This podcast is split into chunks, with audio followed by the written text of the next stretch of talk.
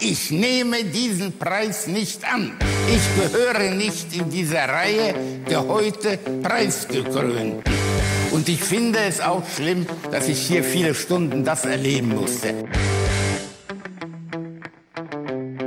Lügenpresse. Der einzig wahre politische Podcast. Mit Rudi Nowotny und Steven Geier. Heute Noel und Nobel, Festliches mit Bob Dylan und Santa Claus. In unserer Literaturausgabe reden wir über den Nobelpreis für Bob Dylan. Ja. Und zwar im Dreiergespräch mit Wolfgang Niedecken vom BAP, Wow, was geht denn jetzt ab? Sven Regener von Element of Crime Ich bin dagegen. und der Schriftstellerin Juli C. Es gibt, glaube ich, auch kein Buch übers Schreiben. Außerdem ein Interview aus dem Archiv mit der südafrikanischen Literatur-Nobelpreisträgerin Nadine Gordimer I don't want to be what we call in English a killjoy. You understand? und wie immer eine weihnachtliche Mischung aus Pop und Literatur. We're to win so much, you may even get tired of winning. And you'll say, please, please, it's too much winning. We can't take it anymore. Mr. President. And I'll say, no, it isn't. We have to keep winning. We have to win more. Also Na, endlich kriegt's die blöde Mainstream-Lügenpresse, bei der wir arbeiten, es mal gezeigt, dass nicht die deutschen Journalisten den, den Wahlsieger in den USA herbeischreiben können oder Wahlsiegerin. aber fast hätten wir es geschafft. Wir haben immerhin zwei Millionen Stimmen mehr für Clinton herbeigeschrieben. Ja, aber die Welt ist jetzt trotzdem am Ende, aber Hauptsache die Lügenpresse hat versagt. Das ist das Wichtigste. Ja, willkommen bei der letzten Lügenpresse des Jahres, den Oder überhaupt. Podcast aller Zeiten. Äh, am Mikrofon sind Rudi Nowotny und Äh, Steven Geier.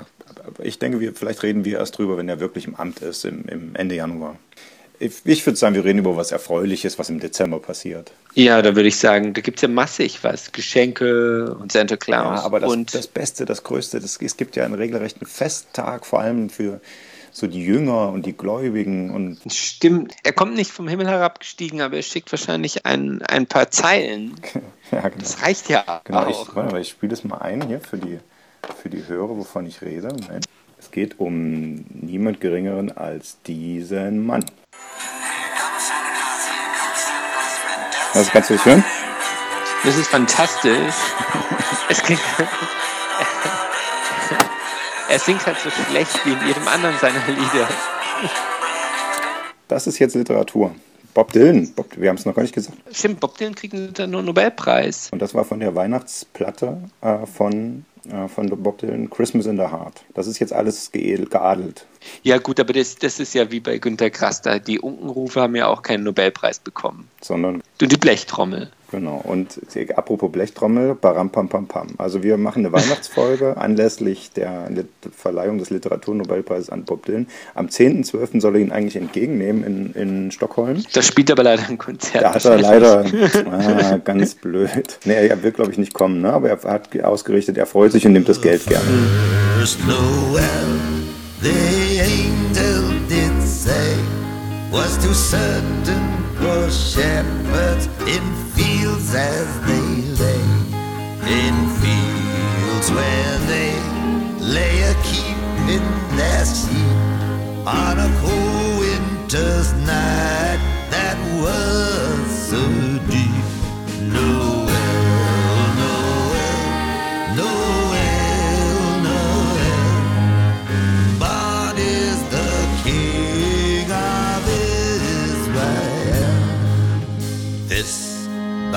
Light of that same star. Nobelpriset i litteratur tilldelas Bob Dylan. Längst verstorbene Leonard Cohen hat ja gesagt, Bob Dylan den Literaturnobelpreis geben ist so wie an den Mount Everest ein Schild zu hängen, höchster Berg der Welt. Ich bin total dafür und finde die, die Texte unfassbar gut, aber ähm, ich kenne mich natürlich auch nicht aus, welche wahnsinnigen Lyriker auf dieser Welt sonst noch auf den Nobelpreis Hm. gelauert haben. Leute wie Urs Grünbein. Ja, also ich bin schon deswegen für Bob Dylan, weil er ja mal den, die, die schlaue Antwort auf die Frage hatte, warum schreiben Sie eigentlich keine Protestsongs mehr? Every song I write is a protest song. Das finde ich eine gute Lebenseinstellung. Christmas in the Heart. aber, aber er hatte doch eine christliche Phase. Er war doch, war doch einige Zeit bekennender Hardcore-Christ. Jetzt gerate ich ins Wanken, was die, die Begeisterung für den Literaturnobelpreis angeht, aber ist egal. Wir haben, äh, die, die Frage ist schon so lange diskutiert gewesen, dass auch wir schon bevor Dylan den bekommen hat, mit drei Leuten darüber gesprochen haben, und zwar dem Babsänger Wolfgang Niedecken, braucht keine weitere Erklärung, hat aber auch schon Bücher geschrieben, deswegen prädestiniert ihn das dazu. Äh, außerdem die Schriftstellerin Julie C., die äh, einen ihrer Romane mit der Band Slut vertont hat.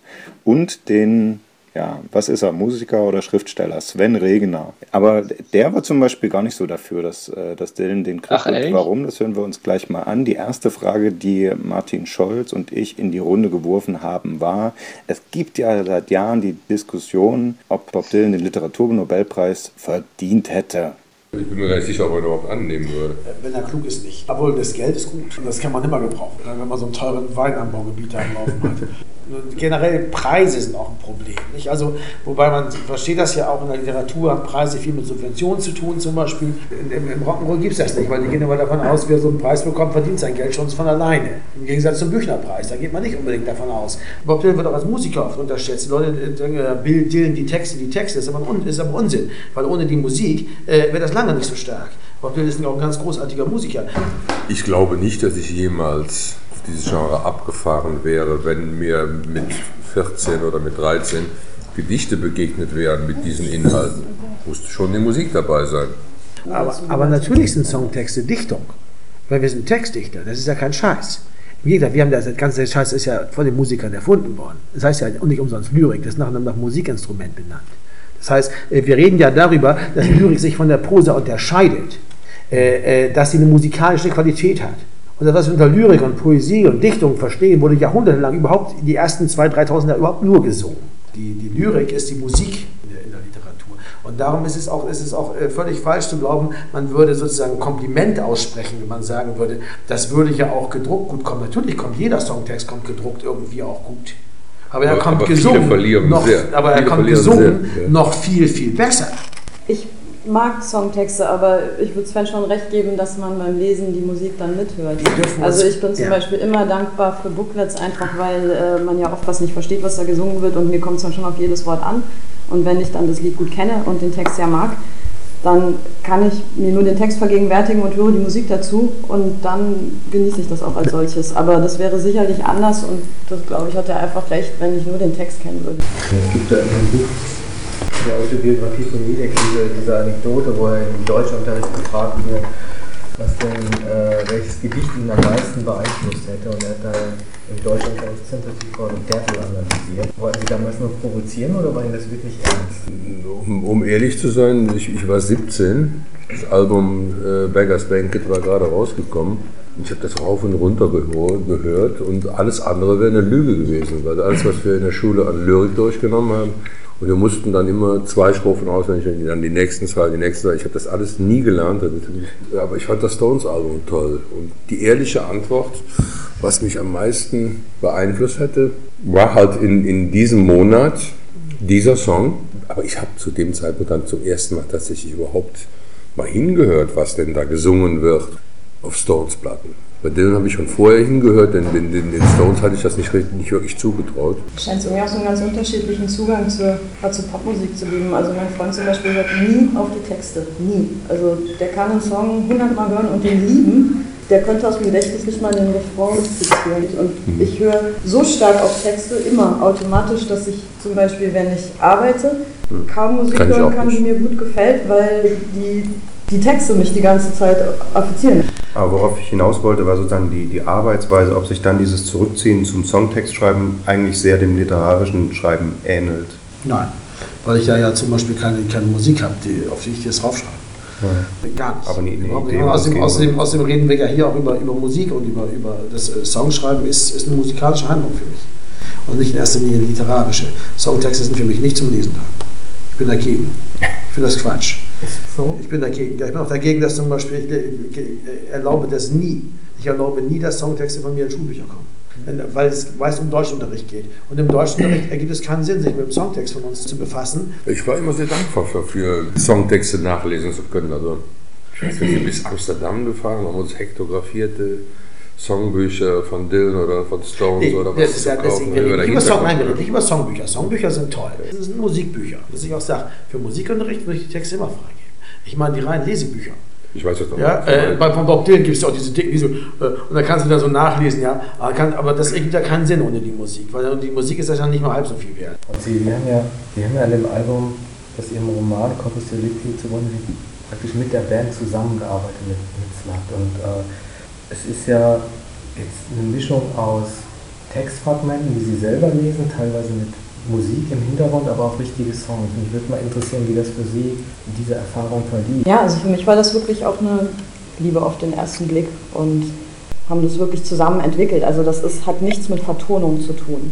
Also es ging nicht darum, jetzt den, den Text in Szene zu setzen, indem man da so ein bisschen Musik im Hintergrund ähm, abklimpern lässt, sondern Slut hatte schon sehr, sehr eigene Vorstellungen, was sie gerne machen möchten. Und ich habe generell nicht so viele Probleme mit Umsetzung. Ich finde es jetzt auch nicht bedrohlich, wenn ein Theaterregisseur irgendwas aus dem Text macht oder filmisch das umgesetzt wird. Also ich finde es gerade schön, wenn das dann so nochmal in einer ganz neuen Gestalt zum Leben erweckt wird. Also gibt es da Ausschlusskriterien, wo man sagen würde, nee, das, das ist zu komplex für den Song, für, für, für diese Gedichtform? Ich finde die Frage schwer zu beantworten, weil es aus meiner Sicht ja nicht darum geht, ähm, quasi für ein bestimmtes Fragment Stoff jetzt die angemessene Dose zu finden, sodass man quasi sagen könnte, es gibt da unterschiedliche Größen und dann macht man kleine Dosen oder große Dosen.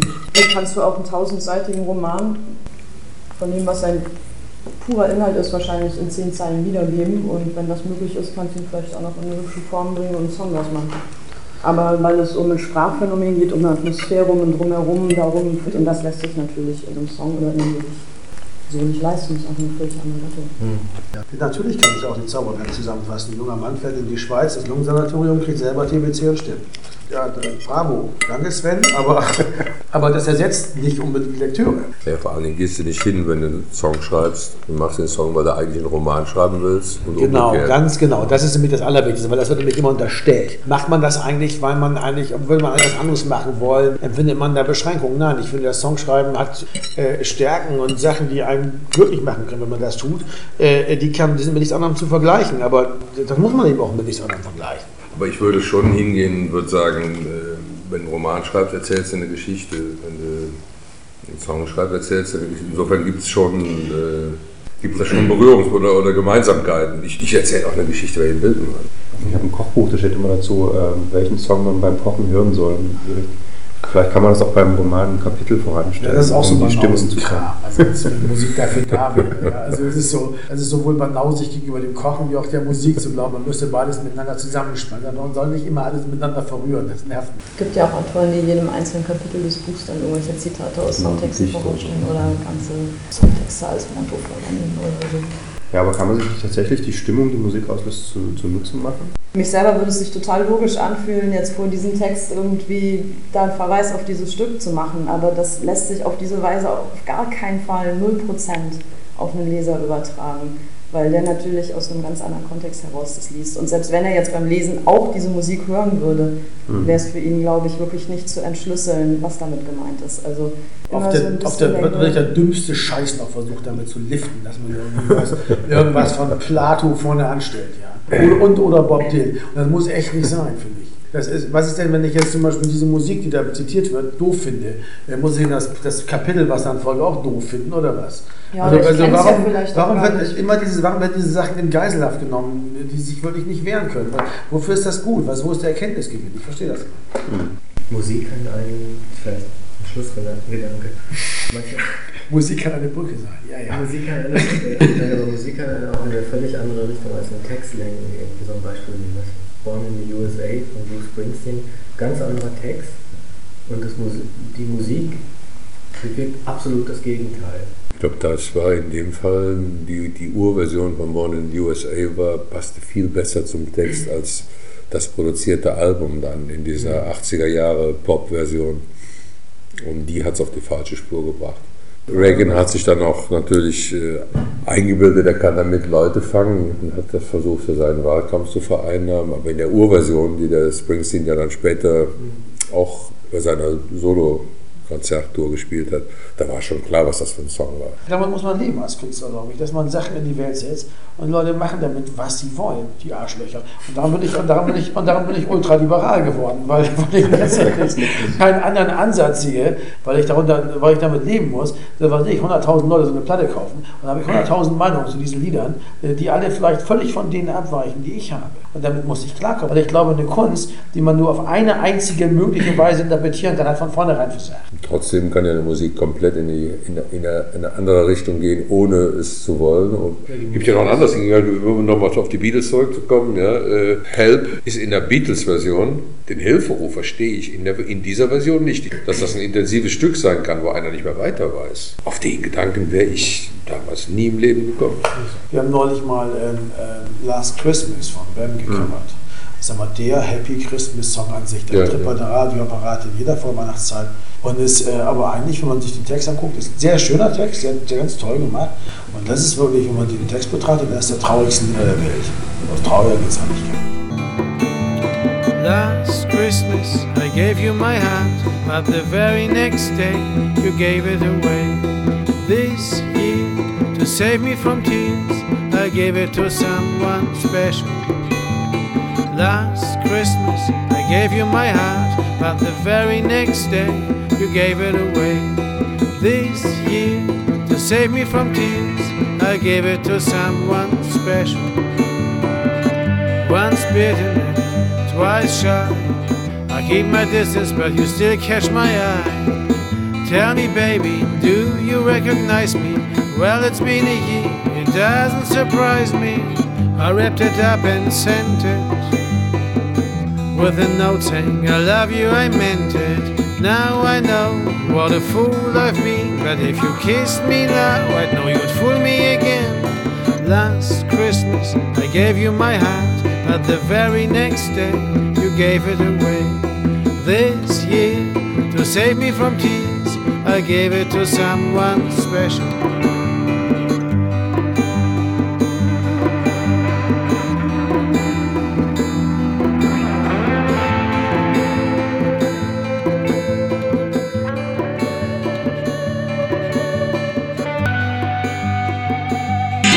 I've read somewhere that you wrote Blowing in the Wind in 10 minutes. Is that right? Probably. Just like that? Yeah. Ähm, apropos Literatur. Das, ich habe gedacht, dass wenn, wenn Bob Dylan die Literatur, das ist die letzte Gelegenheit, die ich bekomme, äh, nochmal das, in das Interview mit Nedin Gordimer, der südafrikanischen Literaturnobelpreisträgerin, reinzuhören. Äh, sie ist ja inzwischen verstorben.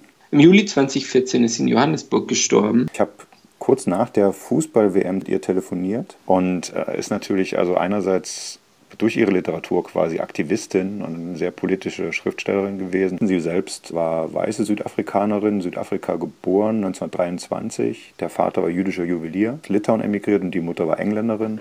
Sie hat aber immer äh, sich quasi mit der Freiheitsbewegung der Schwarzen, dem ANC, solidarisiert. Ähm, ich finde vor allen Dingen interessant, um doch nochmal auf Trump zu kommen, wenn man sich die Parallele überlegt, der Präsident Südafrikas, Jacob Zuma, hat ungefähr die gleiche Rolle im Wahlkampf zumindest gespielt wie, wie Donald Trump im Wahlkampf. Er hatte Korruptionsverfahren am Hals, ist ein absoluter Populist gewesen, hatte dann auch einen Vergewaltigungsprozess am Hals im Wahlkampf und so. Stimmt, und mein, stimmt, stimmt. mein Schock damals, als der doch Präsident, es doch geschafft hat, Präsident zu werden, war so vergleichbar mit dem, äh, den ich jetzt nach der Trump-Wahl hatte. Aber äh, ich habe das so ein bisschen im Hinterkopf gehabt, wenn man das in das Interview jetzt nochmal reinhört, kann ja vielleicht jeder mal drauf achten. Und hier kommt Madame Gordimer.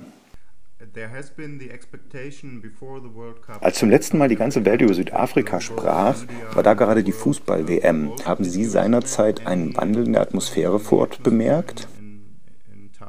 Yes, of course. It has been, I must say, rather a joyous occasion for people. Ja, natürlich. Es war, das muss ich schon sagen, ein recht freudiges Ereignis für die Menschen. Man sagt ja so schön, dass die Menschen Brot und Spiele brauchen und das waren tatsächlich wunderbare Spiele und das freut mich. Aber Südafrika hat leider immer noch große Probleme, was das Brot für die verarmten Teil der Bevölkerung Südafrikas angeht. Ich hoffe, nun wird die Aufmerksamkeit endlich den Themen zugewandt, auf die es für das Wohl meiner Landsleute wirklich ankommt. So I hope now that attention will be turned to what really matters in the welfare of the people of my country. Während der Apartheid beschrieben sie die zerstörerischen Folgen der Rassentrennung für die Schwarzen, aber auch für die Weißen. In ihren Post-Apartheid-Romanen wie Die Hauswaffe und Ein Mann von der Straße ging es vor allem um die verunsicherten Weißen im neuen Südafrika. Ist denn die Mehrheit der Schwarzen mit dem Leben heute zufrieden? Vergessen Sie nie die simple, aber schwerwiegende Tatsache, dass die Schwarzen sich jetzt frei durchs Land bewegen können. Sie brauchen nicht mehr ständig Papiere bei sich haben und müssen auch keine Erlaubnis mehr haben, um von A nach B reisen zu dürfen. Für die Eltern ist das noch immer ein Grund zur Freude. Und einige meiner jüngeren Freunde, die vom Alter her mein Sohn sein könnten, erarbeiten sich jetzt große Karrieren, die ihnen als Schwarzen früher nie möglich gewesen wären. Allein das bedeutet ihnen so viel, dass es viele Probleme aufwiegt. If you put it in the scale, what they feel they have gained will outweigh what still has to be gained. Sie sind seit der Apartheid befreundet mit führenden Aktivisten der Freiheitsbewegung. Heute gehören die meisten davon zur Elite. Haben Sie dadurch den Blick für die Sorgen Ihrer verarmten Landsleute verloren? Into high office in government, Natürlich haben viele von ihnen Karriere gemacht und Positionen erreicht, die sie schon die ganze Zeit hätten haben sollen. Das Enttäuschende ist nur, dass in diesen Spitzenpositionen so viel Korruption herrscht. Sogar einige unserer größten Helden aus dem Freiheitskampf, herausragend kluge Menschen, kamen in Regierungsämter und gerieten in das Gewirr von Korruption, Filz und Vetternwirtschaft.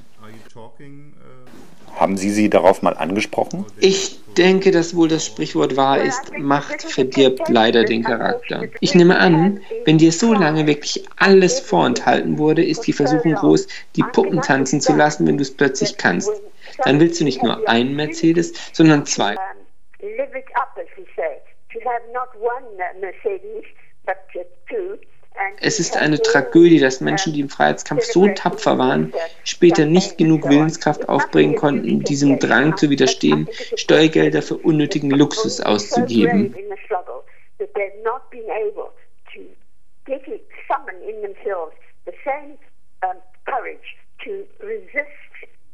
spending money um, on unnecessary. Das Problem reicht bis ins höchste Staatsamt. Bevor ANC-Chef Jacob Zuma 2009 Präsident Südafrikas wurde, gab es mehr als 700 Korruptionsvorwürfe gegen ihn.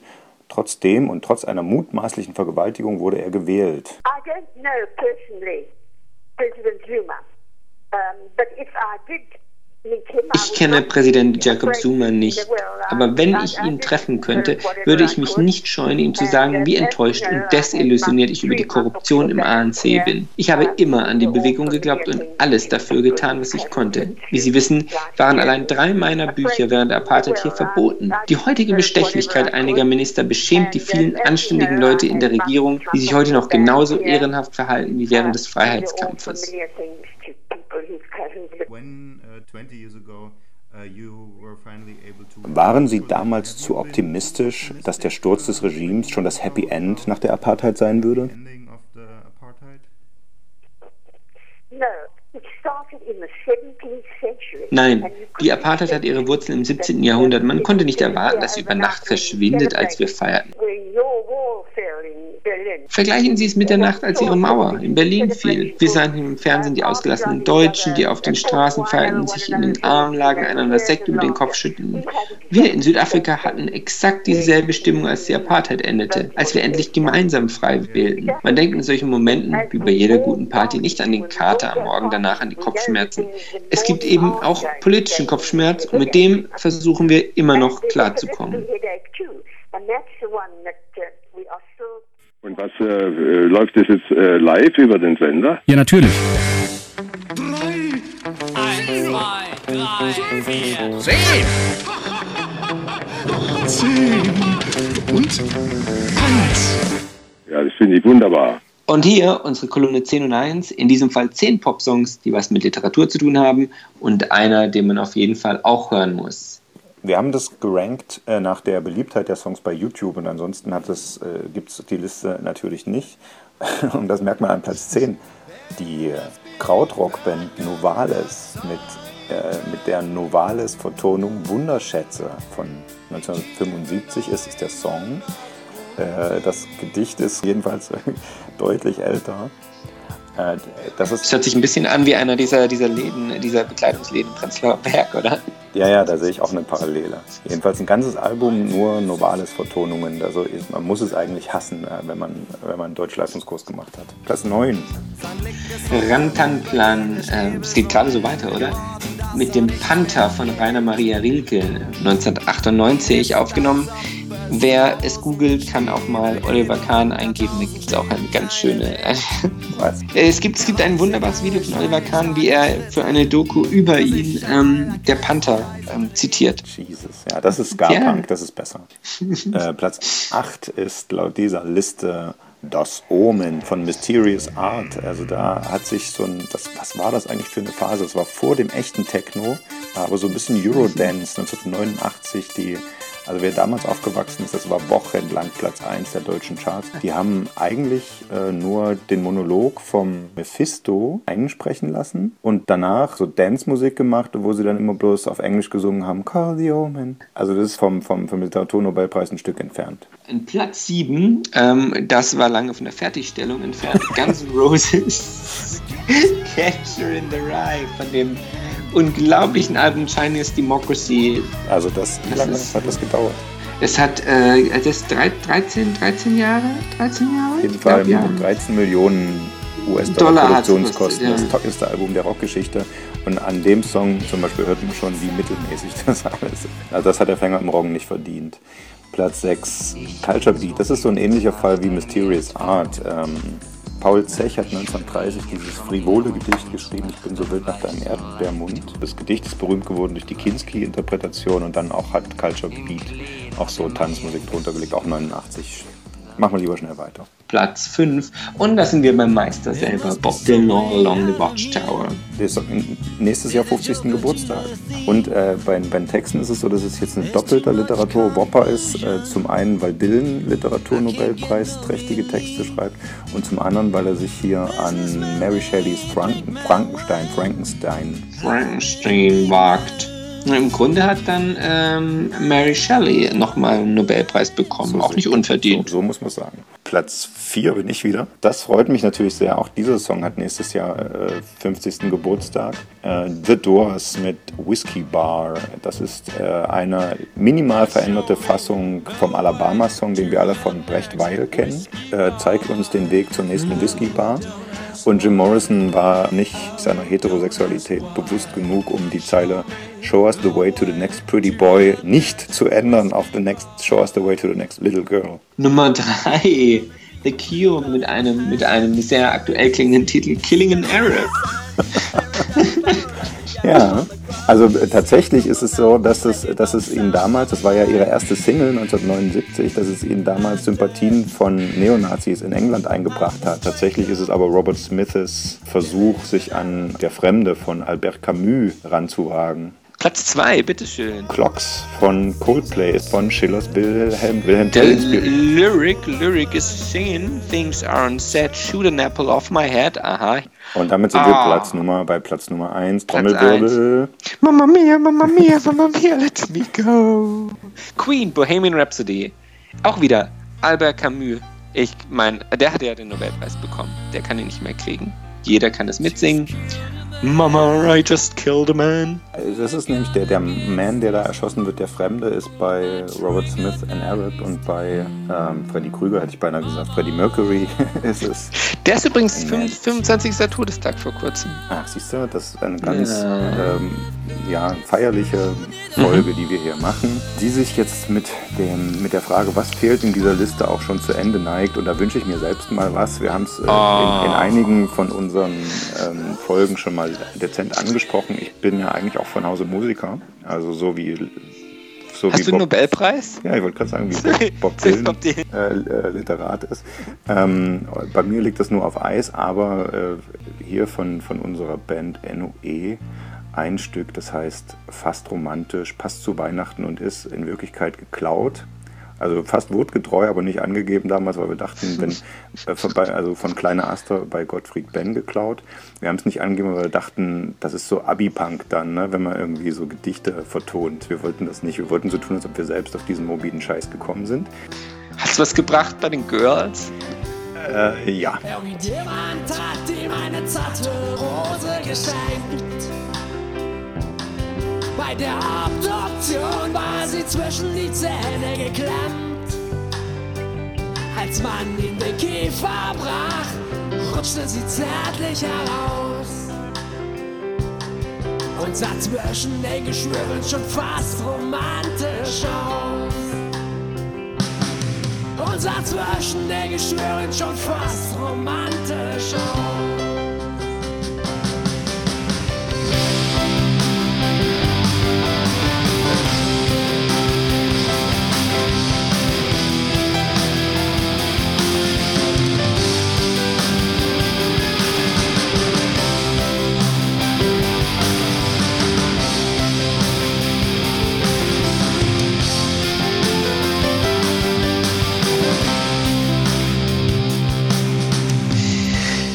Und das war's mit unserem Podcast Lügenpresse für dieses Mal gemeinsam von Rudi Nowotny und meinem Kollegen Steven Geil. In der Brust schlief sie tief, an den Rippen angeschmiegt. Man näht ihn zu, sodass sie heute wohl grad noch liegt. Der milde Eiter hat sich hier zur Warte Trink dich satt, kleine blutrote Rose, gute Nacht. Trink dich satt, kleine blutrote Rose,